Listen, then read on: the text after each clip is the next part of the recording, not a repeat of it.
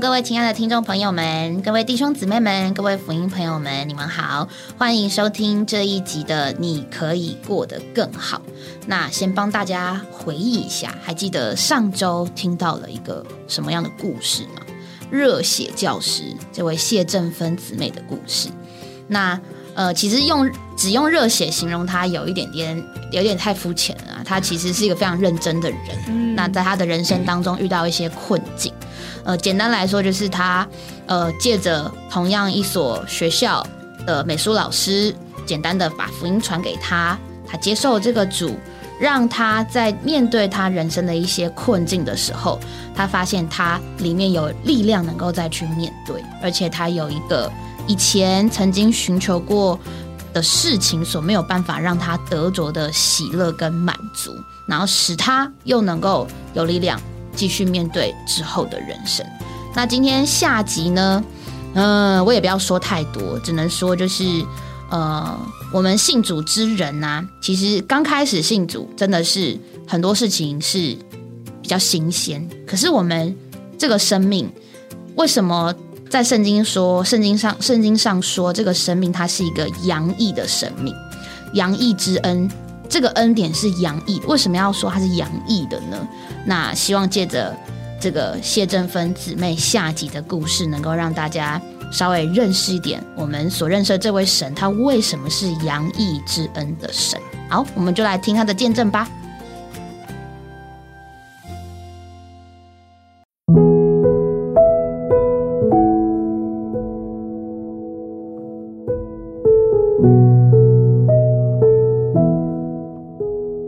我就回去跟主祷告，主啊，哎，好啊，主啊，你要叫我带人得救，那我要怎么样做？我真的不知道，主啊，你来教我做，因为我我真的有感受到主给我那种非常甜美的爱，所以我也很愿意把这种爱把它传出去。所以那天之后我回家，我有把这件事情把它放在心上，那我就一直很坚定持续的祷告，跟主说，主啊，我知道我的属灵生命很短，我很多的真理我都不知道，嗯，但是。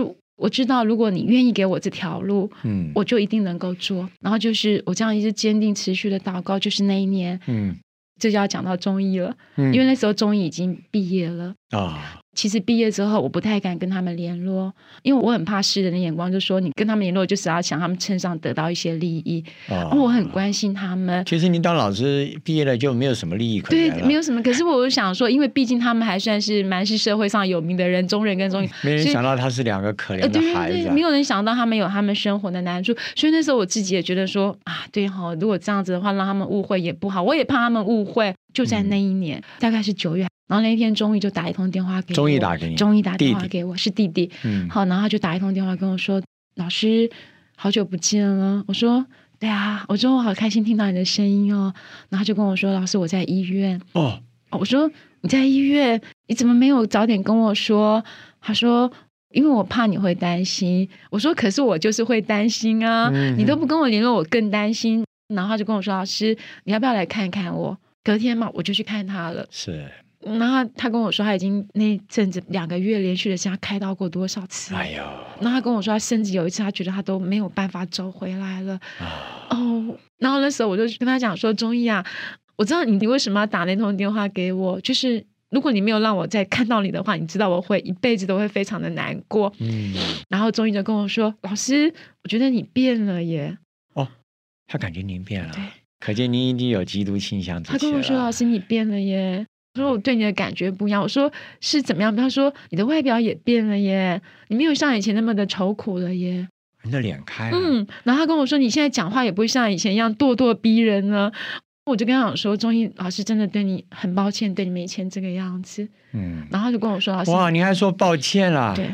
你们都知道我是为你们好，可是可能我那个方法不对，我的态度不对，所以你们也会有压力。就是你本身也有压力，对，可能都彼此都会有那种负担。所以他就跟我说：“老师，你怎么会有这种改变？”我就跟他讲说：“我信主了。”哎，好啊，阿妹，如果我有改变，就是主给我的改变。感谢。我信主了之后，我才发现到说，我以前活得多么的自我。我常把我自己的要求放在你们的身上，可是我没有办法去体贴，说你们可能有做不到的时候。对，可见那时候您这个是天壤之别哦，不然的话，人家怎么一眼就看出来了？很奇怪，而且是内里的改变显于外在。嗯，我也不知道，因为如果不是中医跟我讲这句话，其实我不知道我真的有改变。所以你不小心活出基督来了。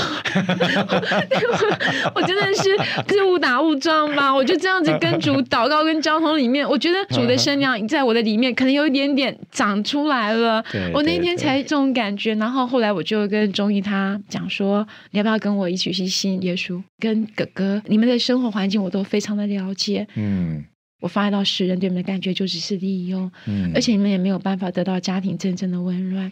可是，在教会里面，这个家何等的喜乐！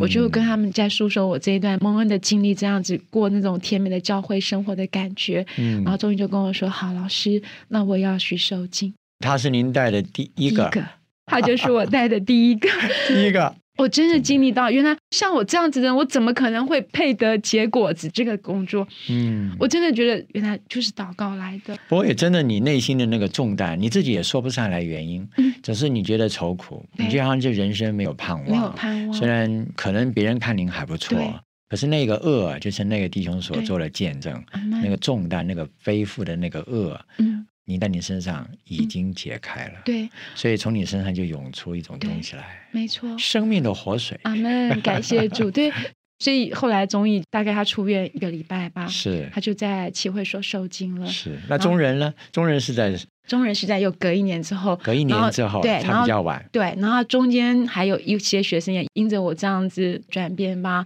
我愿意在课堂上面，有时候讲到一些事情，我就会告诉他们说，其实我觉得我信主真的有一些转变，我会很大胆的跟学生宣扬说，其实我是基督徒，然后他们会看到我的改变之后，他们跟我说，老师，那。我们也很想要去教会。啊，就因着这样子，我真的觉得，我每次想到这些的时候，我就觉得说，我真的是非常的感谢主，因为我觉得我真的是一个很不能的人哦，我也是个很深的罪人，主就给我这样子恩待，你是蒙恩的罪人，真的，我真的是一个蒙恩的罪人，然后就这样子，有一些学生就来教会，然后他们就很喜乐的，然后就愿意敞开就受尽了，太好了，对。所以我看您的彰显多少在学校是个影响。我看以前的同事对您的表现也应该觉得奇怪吧？然后我们的同事对您太熟了，因为我相信这个一代女皇 武则天早就在你们学校 已经很闻名了。很有名耶！那时候我班上的那个得名都是第一、第二的，没有一个名次得不到的。哦，真的，我那时候如果没有得名，我就会很痛苦的。所以您压力也很大。对我压力也很大。所以有一天你自己整个变了，压力没有了。嗯，得名次我相信还在得吧。也还在得，对，还在得，不过是不像以前那么有压力，对呀，而且还喜乐。这同事一定会问你啊，对呀，哎，请你告诉我啊，谢老师，你有什么 pebble 啊，什么秘诀啊？真的真的，我同事也跟我说，谢老师，你跟以前不一样，你以前在学校都是这样来去匆匆，然后不与人交谈的。我以前就是那种人，就我只要把事情做好了，我才不要去跟你们啰啰嗦嗦。没时间，没时间，没时间，没时间，我就这样来去匆匆的，因为那时候我也是白天也在做事情嘛。后来，同事有一天就跟我说：“戚老师，你跟以前有点不太一样，你现在会坐下来耶，你跟我们在讲话耶，你会听我们讲话，然后你会跟我们开玩笑哦。”其实我真的不知道这个奥妙，都是人家告诉你，人家告诉我的。谢老师您别，对他们曾经跟我讲，他说：“你知道吗？你就是那个每次看你从校园走进来，就是那个长发披肩、一个气质非常好的女生这样走进来，然后呢，就是那个像那个琼瑶小说写的那种忧忧愁愁的。”我喜欢穿长裙，然后就是那种形象嘛，所以同事跟我说：“你知道吗？你就是那样子的一个人。”然后有点像那个一脸幽默。哦，对对对对，就是让我们的同事给我的封号就是如此。但他们没有想到说，叫你一脸幽默。可是他们没有想到我代班会这么强烈。天哦，你怎么会这个样子？你是一脸铁墙。对啊，一脸铁墙。对。我也就觉得说，我的人生怎么会是变了？变了，都会是这个样子的过程，所以蛮喜乐的。然后终于受精之后，那陆续就有一些学生受精，然后其实我对中人的负担蛮大的，嗯，因为我觉得他们两个不能分开。对，对我说他们就是一，所以为了中人还没有得救的事情嘛，教会里面的弟兄姊妹也是很有负担，然后师母们也很有负担，一直为他祷告。我觉得这就是主的奇妙的恩典，因为他们在开刀二十周年的时候，哦，就是他们原来是连体婴开刀之后，那个二十周年纪念日，对，那一个纪念日的时候，应该是一九九九年，对。一九九九年，就是九二一大地震那一年，没错。然后那一年他们要做一个专辑，嗯，然后那个专辑里面就是要记录他们的生活，嗯。我那时候就有跟中人讲，我说中人，医生帮你们分割那是不得已的，可是你们在灵里面绝对不能够分割，嗯，而且你们一定要一的在一起。我说中医已经受尽了，嗯。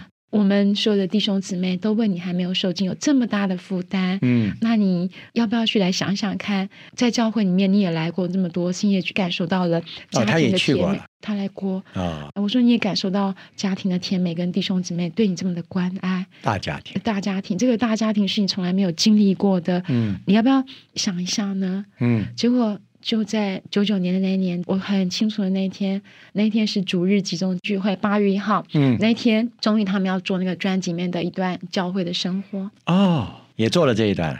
结果那一天就是那一天，真的是师母们的眼泪，还有弟兄姊妹大家那一天里面齐心的祷告。嗯。那天有摄影，要摄影，对，要录到他的那个二十周年纪念专辑每一张 CD 光碟里面去。哦哦哦！结果那一天真的是圣灵的带领，嗯，然后在弟兄姊妹同唱诗歌，然后大家一道的关心之下，那一天八月一号，众人受尽。他答应受尽了。对。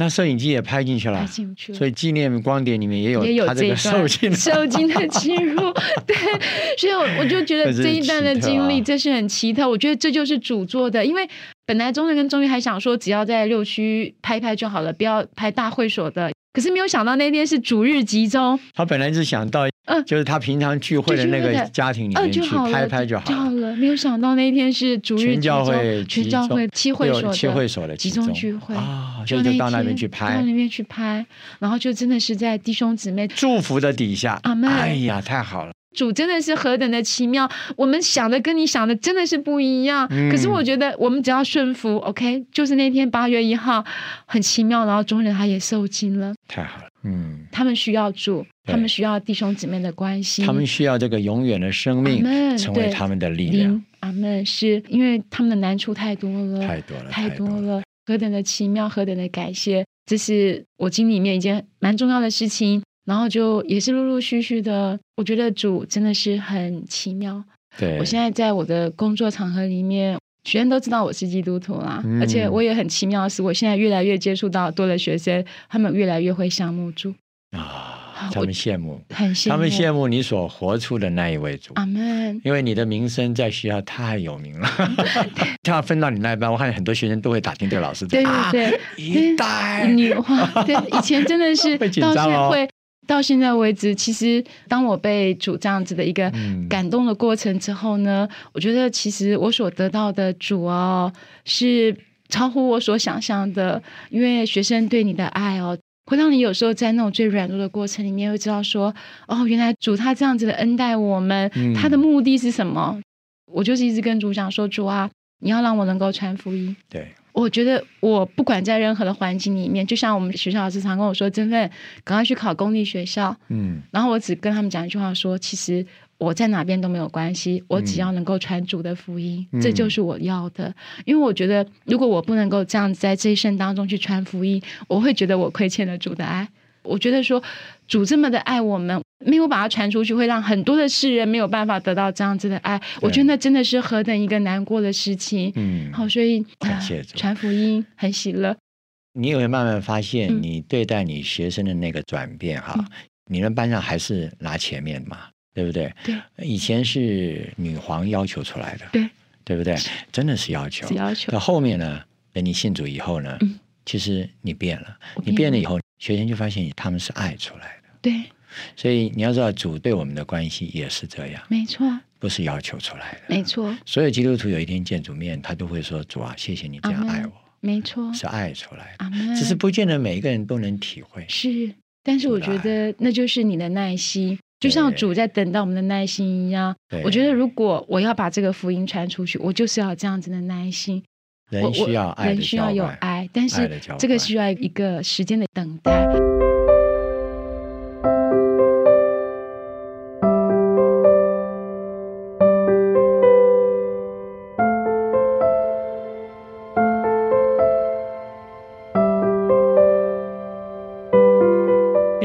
再讲一个事例？这个事情的经历是这样子，就是我们班上有一个有一点点躁郁的学生，嗯，那他只要碰触到一些事情的时候，他就反应蛮强烈的。那这件事情的发生事情是这样，就是因为我们学校的规定是每次要放学之前一定要有一个同学留下来陪检，就是学校老师会来检查一下，看看教室都整理干净了没有。哦。然后这个班哈，他们班上自己的决议是说，那一天最晚到的人一定要留下来，嗯，当陪检。因为前几次哈，这个学生就有陪检而没有留下来的经历了，然后那个学校的老师就来跟我讲说，他上次来检查的时候没有碰到那个学生，所以呢，当他又再度要留下来的时候，他又要跑掉了，所以我就跟他讲说，你不能走掉，因为这是班上同学的决议，你要留下来。然后班上同学也跟他讲说，对呀，只要是我们迟到，我们都留下来，为什么你要走掉？然后那个同学说，我去叫人嘛。同学说：“那你可以打电话，你不需要走掉。等一下，如果陪检老师来的时候，又是我们班上人不在了，嗯，然后呢，大概他的那个躁郁现象要出来了吧？啊，受不了了，他受不了了。本来只是远远站着我，大概有一公尺以上的距离吧，他就突然整个人冲上来，然后呢，拳头都举起来了，要打人了，要打人了。然后我就站在那边，我没有说什么。然后有一个同学就马上站到我的前面来，然后呢，他们就问他说：你要做什么？”然后那个同学就把那个站在我前面那个同学把他推开，然后其他同学说：“你到底要做什么？”嗯，然后呢，我就问他说：“你想要做什么？”然后他就说：“我为什么不能够去叫人？”我说：“可是当你叫人的时候，裴检老师都已经来了。”嗯，就那时候刚好裴检老师就上来了，那我们班的学生都站在那个地方，那他就进去了。然后这件事情结束了之后，我们班的同学跟我说：“老师，他刚刚这样子的行为，你要不要记他一直打过？”嗯，因为他说按照学校校规就算，而且他说他已经那么多次都对你这样子了，不止一次了，已经发生过好多次这种经历了。嗯，那我就说要吗？我那时候的想法只是觉得说他是一个有病的孩子，虽然说他那时候的行为不太好。他每次跟我发脾气的时候，我都是把他当做一个躁郁症的孩子在处理。我就觉得说没有关系，因为他有病。然后我们同学就跟我说：“老师，可是他这件事情很严重哎，他还推了同学耶。如果那个同学不是挡在你面前，说不定那个拳头就在你身上了。”嗯，不知道我那时候我没有想到他是要揍我，我没有想到他是要揍我。同学都看出来，同学都看出来。可是我觉得我没有想，嗯，然后我没有想到他是要揍我。同学就跟我说：“老师去报告教官啊，处理这个过程。”那我所想的是，我只是要帮那个挡在我前面那个同学，我想要帮他记功，但是我没有想要去处罚那个学生啊，因为我觉得好像他并不是那么的愿意这样子的来表现他这种冲动的行为，嗯，而是可能在他的生病情况之下就会这样。哎，真的是变了，就连处理的方式都变了。对，然后我觉得其实这个班给我一个很甜蜜的感觉，就是我带这个班是因为有另外一个老师他们不带了啊，他觉得这个班他带不动，带不动。但是我在接这个班之前，我有跟主祷告说：“主啊，让我活出你来。”好，我是用这种方式来接触这个班的，所以其实这个班已经有风闻我是一代女皇了，所以学校会派我来带这个班，他们就认为我应该会很严厉的去管理这个班怎样。他们那时候还问我说：“老师，你有什么规定啦？你先说出来啦。我们都知道你有规定的。”我就跟他讲说：“可是我这次没有哎，就是只有学校的规定哦。学校要求什么，我们就照学校做就好了。那这个班刚刚开始对我也是很排斥，真的那种排斥很常见。然后那个眼睛看到你就是那种不是很和善的眼神，然后不然就把脸撇过去。我这样走过去，然后他们也把脸撇过去，假装没有看，假装没有看到。”最好就是不要看到就对了，然后做什么？嗯，跟他们讲话，他们也是这样有一搭没一搭的。所以其实我带这个班，我也带的很辛苦。然后就是刚好在开学没有多久，这个班也发生一个非常大的 trouble 的事情。然后已经到我都觉得说，主啊，我怎么了？我这样子的带法也有问题。那我就跟主说，主啊，我真的不知道我该怎么做。嗯，那。我也没有去做太多的挣扎，我只跟主说：“主啊，让我把这件事情交给你，你来替我做。”所以呢，他们原先都以为我要去骂人的，结果没有想到我一句话都没有说。哎，变了，变了，真的是我一句话都没有说，我就看着他们静静，因为我想现在这个时候安静是我最好的方法。然后教师节那天，我真的没有想到。全班送了我一张卡片，嗯，他们也觉得很意外。他们真的一定觉得很意外，为什么我没有去？他们期待你去骂他们，他们期待我去骂他们，而且是破口大骂，而且是骂的非常的惨烈的。因为如果我骂人的时候是这种样子的，那就是以前的我。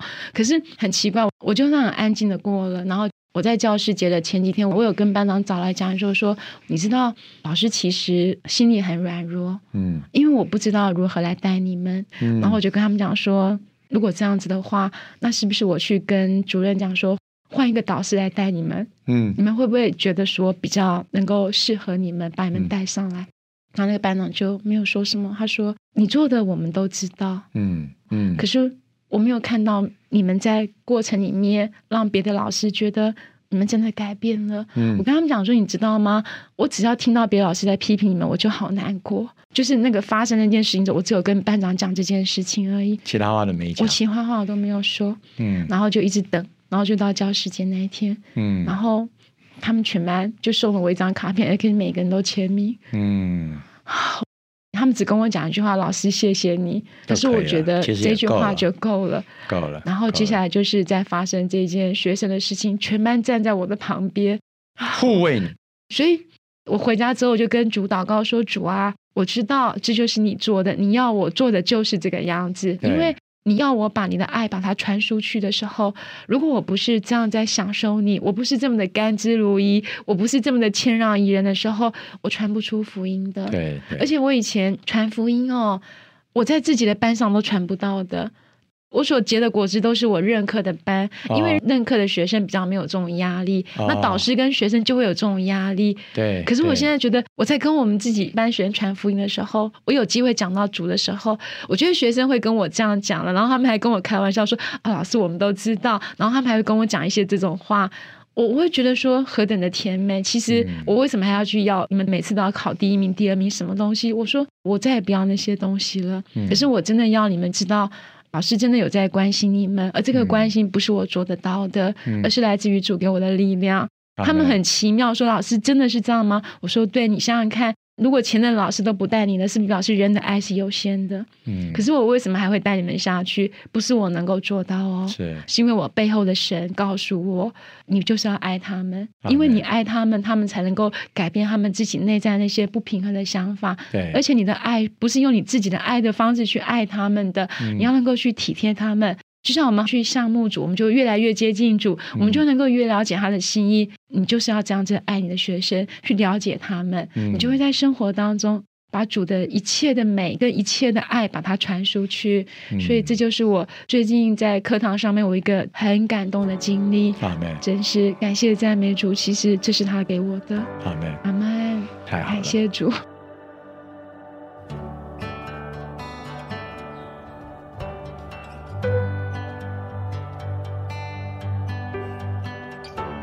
好，大家听完了这个姊妹的下集的故事。刚刚在头的时候，我有提到说，我们所信的这位神，他的恩典是洋溢之恩。那这个出处在哪里呢？先跟大家讲一下，在罗马书新约圣经的罗马书五章十七节，呃，他说：“若因一人的过犯，死就借着这一人做了王，那些受洋溢之恩。”并洋溢之意恩赐的，就更要借着耶稣基督一人在生命中作王了。简单的意思就是说，我们这班接受主的人，借着耶稣基督，我们是受了他的洋溢之恩，也是受了他的洋溢之意恩赐的人。我们借着主，使我们能够在生命中作王。那为什么要简单提这束金节呢？呃，在这见证里面，我们。呃，听到了一段比较特别的故事内容。这故事内容提到一对兄弟，中人中义。在起先，其实我不太认识他。等下可能要请刘弟兄或雨珍稍微讲一下这个历史的背景。呃，这边提到他遇到这两个兄弟，其实上集他就有简单提到，可是这一集我们就会更深刻的在这件事情上去了解到他，他接触这位兄弟，然后让他的。人生以及让他对主的经历似乎又更往前了，然后让他经历到这个生命是洋溢出来的。也就是说，洋溢的意思就是他前面一定是有稍微不足的，可是似乎这个生命给他是丰厚的，是没有没有没没有呃不会枯竭的。他好像又下沉了，可是他又有一些能力继续来面对他所遇到的困境。那确实，这个我们的主他的生命啊，真的是丰厚到一个不行啊！我们每一个人其实一点点的经历都不足以认识他所有的丰满，所以我们需要这么多的见证。看我们的如今做的节目，都已经快一百集了，八十几集了，迈向一百集，有那么多人，他们都经历主。这个丰厚的恩典，所以这也可以小小的证明说，主给我们的恩典是洋溢的恩典。对，它就是啊，一直不断有，啦你以为没有了，啦还是有，源源不绝，所以才会有那么多见证呐，对不对？所以才会有那么多信主的人，还是一直在信主。嗯，对，感谢主。好，要要把它拉回来，稍微认识一下这个 中人中义的故事，可不可以？刘弟兄跟雨珍都稍微简单说一点这个故事背景。这个中人跟中义的故事，我也是哦去查了一下资料，才知道他们是连体婴，就在出生的时候就有这个问题。那他们为什么会哎，好像连体婴很多个，为什么会这么样的被大家关注呢？因为他们是。就是台湾创下亚洲第一对，是也是世界第一对三只坐骨连体婴成功分割的记录。台湾医疗奇迹啊，没错，算是一个里程碑。那时候是哪一个年代？刚刚有提到吗？一九七九年。一九七九，哇，对，我还没出生呢。对他开到的那一天就是一九七九年。对，他们在就算是台湾医疗一个很进步的。突破，嗯，对，所以他们才会被众人都很关心。这样，当然还有他们的很多相关的报道也都有在网络上可以找得到，所以他们算是公众人物吧。对，对，那可能就是这是我们看得见的啦。这些记者们的报道下，他们也常常就是要进出医院，因为会有一些的后遗症。嗯，他们算是。大家会蛮关注的一个社会上的新闻，嗯嗯嗯，我知道大概是这样。那已经是五快五十年前喽，哇，那时候刘弟兄，我认识他们两个，嗯。嗯嗯，嗯，那个时候因为我也在嘛，嗯，他们确定有很多的问题了。第一个，他们能够活下来，嗯。啊，这是台湾医疗的奇迹了。对，但第二面，呃，以社会那么强烈的关注，跟他家庭各种复杂的因素，导致他们。活起来不是那么容易，嗯，活起来不是那么容易，也是蛮辛苦的。呃，不仅疾病，不仅各方面啊，都需要很多的关怀。嗯，而这次我们听到谢老师的故事啊，他是因为受托啊，受校长的托，那校长当然受到政府的托，说无论如何要帮助他们在学业上能够完成啊。那时候大概才中学的学业吧。嗯。都不简单，这个过程都不简单。嗯，那我们再回到当初啊，就讲到这一集，我们可以看到谢老师的特别在哪里呢？那上一次我们看到谢老师，他因为非常认真，非常爱学生，对，他也非常强势，嗯，啊，要来帮助这些孩子们。那孩子们呢，也确定有很好的表现，嗯嗯，啊，很好，但是孩子们不快乐。啊，孩子们也非常害怕这个老师啊。那哦，这个谢老师，当然这个就是他自己的，也慢慢落到这种困惑里面。对。而因为黄老师的缘故，他看到怎么人可以过得那么那么自在，那么快乐。嗯。哎，他他才受到啊这个呃他的感感影响了，或者感染。他愿意去接触福音的事，因为他本来对信仰上就想多面的去寻找嘛，但是都没有。他摸着了以后，哇，那我看他是真的很开心。嗯，他有了主之后，他那一种啊，对于社会、对于孩子们的热爱啊，不减。但是他觉得神的生命在他里面能够给他够多的支持，对啊，使他啊能够还是。爱这些孩子，对啊，而且从他的见证，我们可以听到，就是他开始讲，好多人都说他变了。哎，这个点呢，这还不是对啊，这还不是他自己说自己很喜乐。那为什么呢？因为他开心了之后，他还是很认真的教学，对，还是很认真。哎，还是而且他教到这个呃，这个这个连体婴的这个兄弟，哎，兄弟哈，嗯，之后而且受托，那这个托校长都都不是一件。简单的事，他必须要把它做好。对，那这个孩子也不一定那么容易在教学的事上帮助他们，但是他因为这时候有主了，他有祷告，他接触他们，他的感觉不一样。嗯，所以慢慢不止是一个人、两个人、三个人，好多的孩子会直接告诉老师说：“老师，你变，你变了。”其实他自己并不觉得，对，他变，他想了半天，他说：“我变是因为我信主了。”嗯，他就告诉这些学生，他信主了。嗯那在这边，我想听众朋友或者我们自己从某一个角度讲，也是蛮好奇的，信主会有那么大改变吗？哎对嘛？就是使我们快乐嘛，就是使我们快乐嘛。嗯，但是你变了，这个你知道，这变了涵盖很多。对，啊，他对人还是有渴望、嗯对，有要求，对，但是里面那个内里东西不一样，对，对不对？一个严格的老师，他就会有一个暴烈的脾气。嗯。还有，我也听过很多有名的人物，无论是剧作家啦，或者无论是运动家啦，或者无论是演唱家，他在嗯他自己表现非常杰出的时候，他的脾气是非常的恶劣的。对啊。呃，你像这个苹果的老板嘛，贾伯斯嘛，嗯呃，他，就是纪录片当中，对，非常 有名的不好，哎，而且嗯他的同事都不能忍受他，要要把他赶走，对，对，对不对？就是说，你知道一个人有才华，你要发挥的才华，你的过程就很差，嗯因为什么？因为他没有后面里面的支持他的动力。嗯他设计东西可以非常美丽、非常好，让人觉得非常舒服，但他的里面嗯，嗯够不上，所以他只能暴力。嗯那我们的谢老师是因为信了主之后，哇，那个主源源不断的让他享受，对，让他得着供应，嗯。他可能还来不及要爆裂，那个供应就进到他的里面来，对，对，所以他一直在想，我变了。他都没有变，他还是热爱人生，他还是热爱他的学生，他还是热爱，而且他有很多的责任使命要来执行。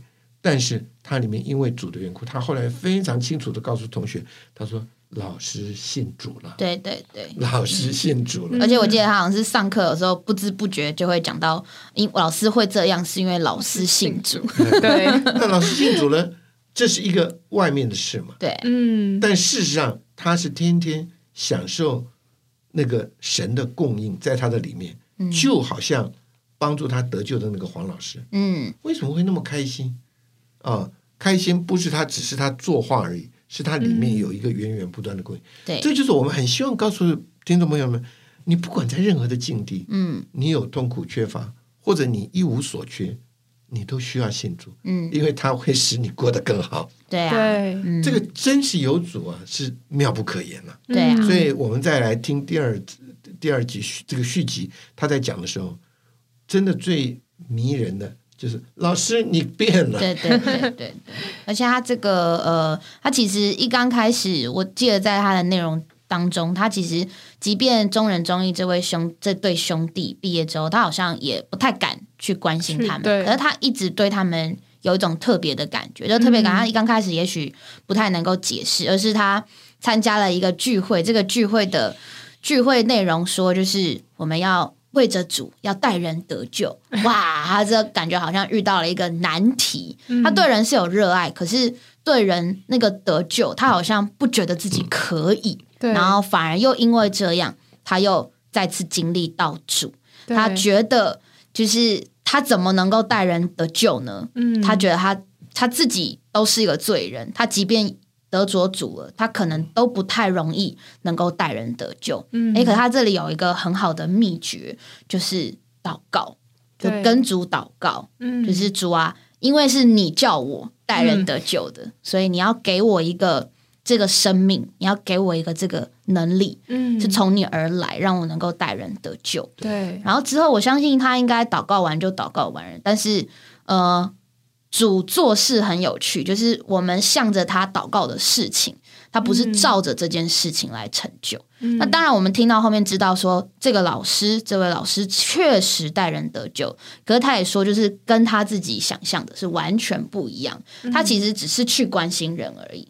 他关心了一个毕业的学生，然后是在当时台湾社会非常特殊的社会案件的其中一位兄弟，嗯借着关心他，然后让他知道说，我就是这个老师本人，他得救了，希望你们也能够得救，因为也许他在这个兄弟身上看到很多他们。不只是物质之外，他们这个人的精神，对，精神层面，嗯，对。那这个老师他一定是道，一定知道说这个主可以帮助他们，所以他才蛮蛮有把握的说，你们也要信主，嗯，对。而且他还跟其中一个兄弟讲说，你们信，你们要信主，你们不是只是兄弟，你们还要就是你们中间才有那个爱。才能够彼此相爱。我觉得这个老师他得救，真的不是只是自己开心而已。对他不是真的只是啊开心，我得救了，我有一个主了，而是他开始运用主，开始在这里经历主，嗯开始在这里分赐生命。这个是很好的一件事情。这个很好，是为什么很好的？因为他把这个生命供应出去了，不是只是自己有，而是他借着关心，借着传。这个主耶稣的生命，借着叫人信主，让人也能够一同来承受这个生命的恩典，对啊。那宇珍这边还有什么要补充？关于他这个中艺，或不管是中艺中人中艺的故事，或是在后面这一段的下集的部分，有什么内容是我们刚刚缺乏的地方？我刚才其实我也很感动，他生命转变的部分，对，就是他里面的生命是真的在呃变化的，而且不是。对啊，他自己说的是学生们观察出来的。对，我觉得这就是生命哎，嗯，因为其实一个小孩在长大，你不用告诉他你要长大，他就会长大。对他也不不觉得自己在长大，可是他就长大了。对，就是主的生命真的是又真又活的，他能在我们的里面一直不断的生长。嗯，那这个生长也会叫人看出他是他是不是在基督里。嗯，那这个谢老师的见证。就让我们看见这一件事。那他拥有了这个神圣的生命之后，他就知道他不能再依靠自己。嗯，他就开始寻求神。我刚才很感动的就是，他虽然知道他要带人得救，但如果是照他以前的个性，他一定会凭着自己把人骂得救，对吗？你要受惊，要不然要下火湖之类的。就就是他，也许这个生命若还没有长大，我们的以前的观念或是我的天然的个性。我就会这样子去执行，嗯，但是因为他今天里面生命不一样了，他开始学习不再依靠自己，他依靠里面那个能够源源不绝供应生命的那一位。嗯，我觉得这是他不止生命长大，他也学到。一个神圣的秘诀，很重要的关键，对，就是他借着祷告把自己放在主里面，对，把自己交托给主。但也许如果他没有这么做，这个传福音大家来说应该又是一个重担，对啊，应该又是很愁苦的事情。但是他今天把自己交给主，所以他就喜乐了，就安息了。他在永留生命的过程中，也将他自己的心上人，就他一直摆在心里向主祷告的那个人，主也很神奇的调度了万有，就让这个。就让这对兄弟能够接触到福音，对，所以我觉得这是非常感动的地方。嗯，就是生命真的是洋溢的，对，那这个生命也叫我们。在生命中做王，对，我们不在这个生命里被这个生命控制，好像哎，我的命就是命苦，嗯，我的命就是这样。我们今天不一样哎，接受这个生命的人是要在生命中做王，是，所以我就觉得这个故事很激励我们，要认识这个生命，并且得着这个生命，是是是，所以我们需要信主啊，对，啊，然后呢？需要继续的享受它，对，没错。神的生命源源不断的供应我们，对，叫我们活得更优越，嗯，活得更优雅，活得更出色。啊，然后最后重点是可以活得更好。好，谢谢大家今天在线上的收听，那我们下周同一时间再会喽，拜拜，拜拜。